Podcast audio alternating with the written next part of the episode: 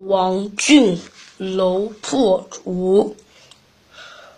司马昭灭了蜀汉之后，不久就病死了。他的儿子司马炎把魏元帝换之，曹奂废了，自己做回了皇帝，建立了晋朝，这就是晋武帝。公元二七九年，晋朝的一些大臣就为时机成成熟，劝说晋武帝消灭东吴。晋武帝决定进攻东吴，是东吴事业建业。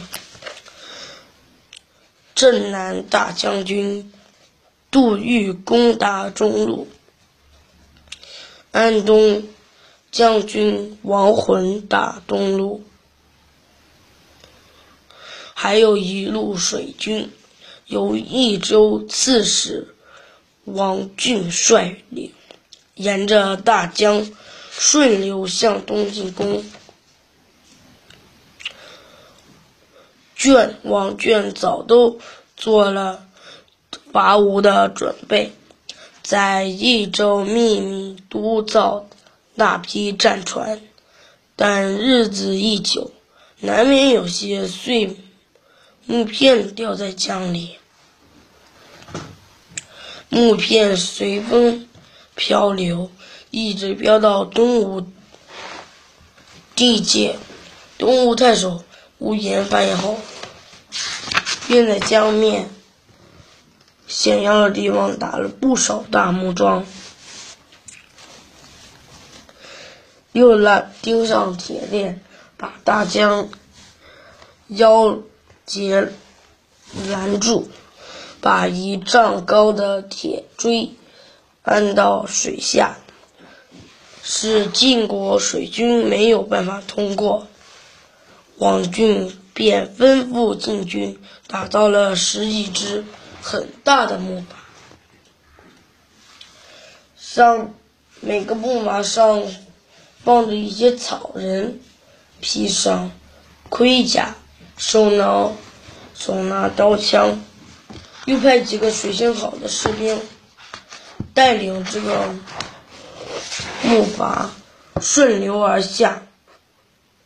王俊还在木筏上。架了一个个灌足了麻油的火炬，他让这些装着火炬的木筏驶在战船前面，遇遇到铁链就能燃起熊熊大火。那些铁链都被烧断了。王军的水军顺利的打进了东吴的地界，很快就和杜预带领的中路大军会师。这时候，东路王浑率领的晋军也逼近了建业。孙皓派丞相张悌率领三万吴兵渡江迎战。结果晋军全部被消灭。王军的楼船顺流东下，声势浩大。东吴水军长期没有训练，看到这个晋军这个来势，吓吓得没有打就投降了。吴主孙皓。